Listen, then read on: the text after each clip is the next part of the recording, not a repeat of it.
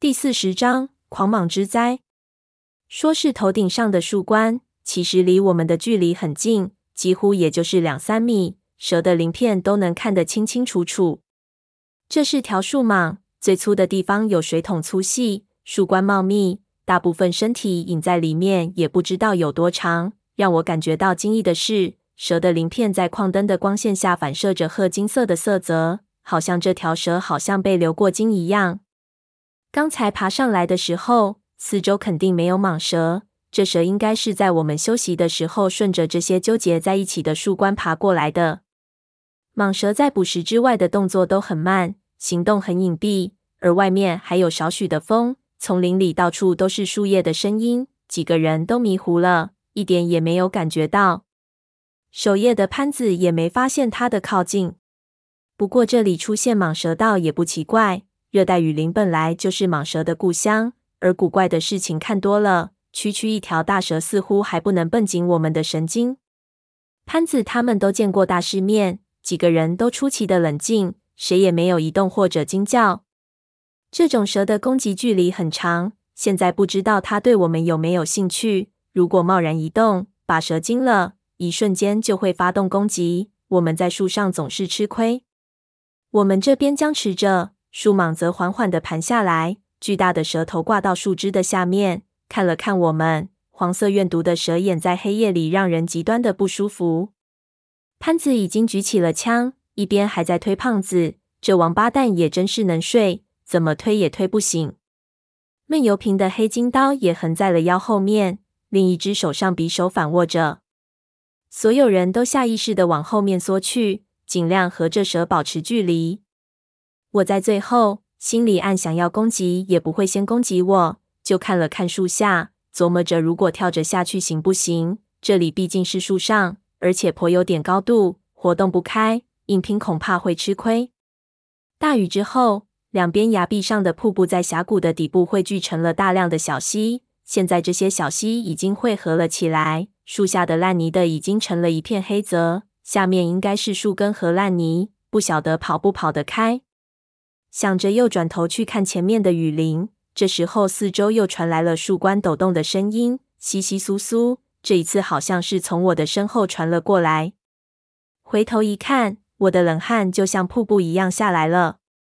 就在我的脖子后面，又挂下来一条小了一点的树蟒，也是褐金色的。这一条大概只有大腿粗细，离我的脸只有一臂远。一股腥臭味扑鼻而来，我吓得又往前缩去。前面的人缩后，我缩前去，几个人就挤在了一起，再无退路。这下子真的一动也不敢动了，所有人都僵在那里。人瞪蛇，蛇瞪着人，连呼吸都是收紧的。我心里就感觉奇怪，蟒蛇是独居动物，有很强的领地观念，很少会协同狩猎，除非是交配期间。难道这里的雨季是他们的交配期？那真是进来的不是时候。这两条蟒蛇一前一后，似乎是有意识的要夹攻我们，很可能是一对刚交配完的公母。想起蛇骨里面的人尸，我就觉得一阵恶心，心说他娘的，我可不想成为你们 happy 玩的点心。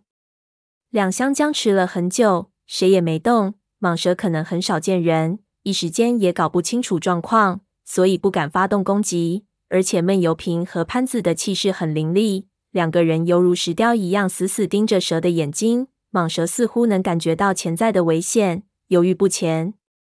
十几分钟后，果然两条蟒蛇找不到我们的破绽，就慢慢的缩回到了树冠里，似乎想要放弃。看着两边的蛇都卷了上去，我不由缓缓的松下一口气。潘子紧绷的身子也缓缓的松下来，枪头也慢慢的放了下来。我心中庆幸，说实话。在这种地方和蛇打架，还是不打的好。不说这蛇的攻击力，就是从这里失足摔下去也够呛。可就在我想轻声舒口气压压神的时候，一边的胖子突然翻了个身，打了一个很含糊的呼噜，而且还拉了一长鼻音。那是极度安静下突然发出的一个声音，所有人一下都惊翻了。阿宁忙去按他的嘴巴，可已经来不及。整棵树猛地一抖。一边腥风一卷，前面的树蟒又把头探了回来。这一次蛇身已经是弓成了鱼形，一看就知道是要攻击了。潘子立即举枪，还是慢了一步，蟒头犹如闪电一般咬了过来。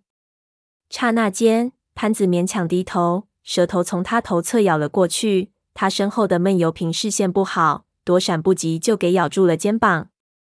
接着，肌肉发达的蟒身犹如狂风一样卷进来，在极短的时间内，它好比盘龙一样的上半身猛地拍在我们脚下的蛇骨上，已经摇摇欲坠的骨骸堆顿时就散架了。我们被蛇身撞翻出去，接着脚下就塌了，所有人裹在蛇骨里摔了下去。幸好蛇骨之中缠绕着大量的藤蔓，骨断筋连，塌到一半，各部分都给藤蔓扯住了。我手脚乱抓。抓住藤蔓往下滑了几米，也挂住了。抬头一看，就看到闷油瓶给蟒蛇死死的缠了起来，卷到了半空。黑金古刀不知道给撞到什么地方去了，蛇身蜷缩，越盘越紧。闷油瓶用力挣扎，但是毫无办法。我急火攻心，就大叫潘子快开枪，转头却看不到潘子，不知道摔到哪里去了。就在这个时候，我就看到半空中的闷油瓶突然一耸肩膀。整个人突然缩了起来，一下就从蟒身的缠绕中退下来，落到一根树枝上，翻身就跳到纠结的藤蔓上往下滑，一下就滑到我的边上，对我大叫：“把刀给我！”我赶紧去拔刀，可是太紧张了，拔了几下竟然没拔出去来。这时候，那蟒蛇发现自己盘了个空，不由大怒，猛然盘回树上，转瞬之间就到了我们跟前，蛇头一翻，又猛咬了过来。我靠！我大骂了一声，眼看着血盆大口朝着自己的面门就来了，那种视觉冲击力恐怕很少人能见识。闷油瓶抓着藤蔓，一下就从藤蔓中扯出一块骨头扔了过去。蟒蛇凌空一躲，给我们争取了少许时间。闷油瓶就对我大叫：“快跳下去！”可那时候我已经懵了，也不知道自己是怎么想的，条件反射就蜷缩起了身子，一下子反应不过来。那一刹那，蛇头又攻了起来。闷油瓶啧了一声，飞起一脚就把我踹翻了出去。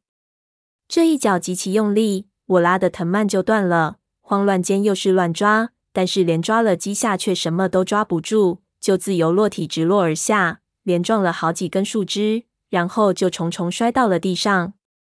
幸亏下面是水和烂泥，我翻了几下，趴在里面，一嘴巴的泥，却不是很疼。恍惚中就给人扶了起来，就往外拖，拖了几步才开始感觉浑身都火辣辣的疼。抹掉脸上的泥，就看到扶着我的是阿宁和胖子。再看四周，矿灯全掉在泥里熄灭了，什么都是模模糊糊的。潘子端着枪瞄着树上，但是从树下看上去，树冠里面一片漆黑，什么可看不到。你怎么样？阿宁就问我。我摇头说没事。他们就拖着我往外走，我就说不行，那小子还在树上，不能扔下他不管。刚说完，整棵树狂抖，闷油瓶像只猴子一样踩着树干就跳了下来，同时树叶树皮卷着一个巨大的黑影，一阵风一样也跟了下来。两个影子几乎是裹在一起，摔在泥水里，水花还没落下，就看到蟒蛇一个扑咬就朝他冲了过去，闷油瓶矮身一闪就裹进水花里，看不见了。我一看，心说：“我操！他竟然在和这条蛇肉搏！”忙大叫了一声：“潘子，快去帮忙！”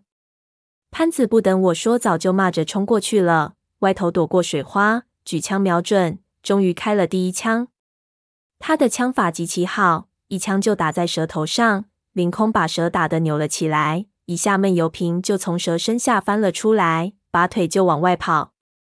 那蛇竟然没死，猛地一翻。犹如弹簧一样，又反身扑咬了过来，但同时潘子又是一枪，又将他打得缩了回去。他同时后退，然后对我们大喊：“我掩护，你们快出！”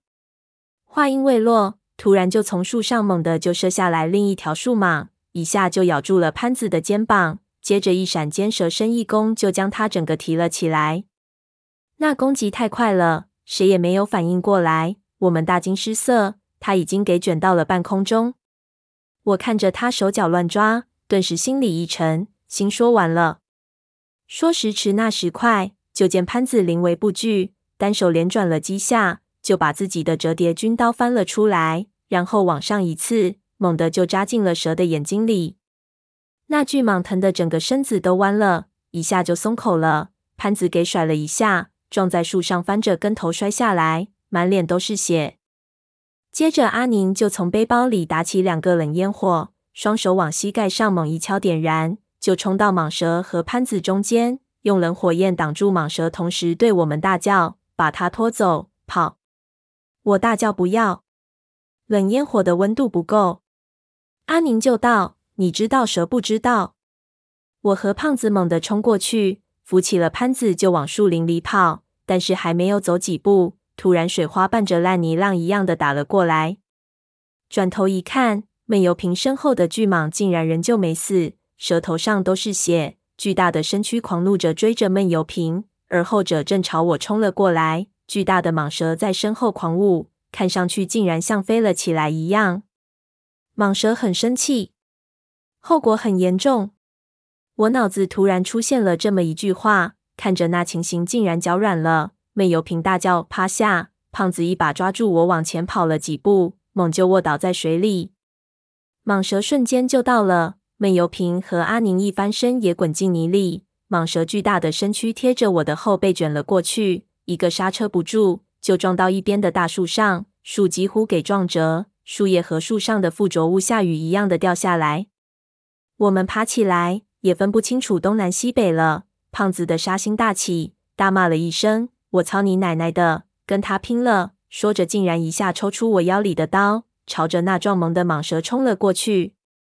我赶紧冲上去，拦腰抱住他，不让他过去。闷油瓶也爬起来，我看到他肩膀上全是血，显然受了很重的伤。他气喘着，指着一边的丛林，就对我们叫道：“快跑！这两条蛇不对劲。”一看闷油瓶伤成这样，胖子也犯了嘀咕。忙将潘子背起来，将潘子的枪扔给我。我抬枪垫后，一行人就直往丛林里逃去。刚冲进灌木里，后面水花溅起，那蛇竟然又来了。谁也没工夫看后头了。树木之下是丛极其茂盛的灌木和蕨类植物。我们一下冲进去，枝条都带着刺，划过我裸露的皮肤，拉出了无数血条，疼得我直咧嘴。但是也管不了这么多了。咬紧牙关就狂跑，谁也想不到我们可以在丛林中达到那种速度。要是一直按照这个速度，我们早在今天中午就过峡谷了。我们很快就冲到了峡谷的边缘，山壁上全是瀑布，水一下就深到了膝盖，这下再也跑不快了。我们回头一看，我靠，那条蛇几乎就没给我们落下多少，盘龙一样身子在灌木里闪电一般跟了过来。我们想要再跑，再往前就是瀑布，没路了。胖子就大骂：“我操，谁带的路？”几个人都慌了。这里水这么深，动又动不了，而树蟒在水里十分的灵活，这一下真的凶多吉少了。这时候，阿宁看到什么，对我们叫道：“那里！”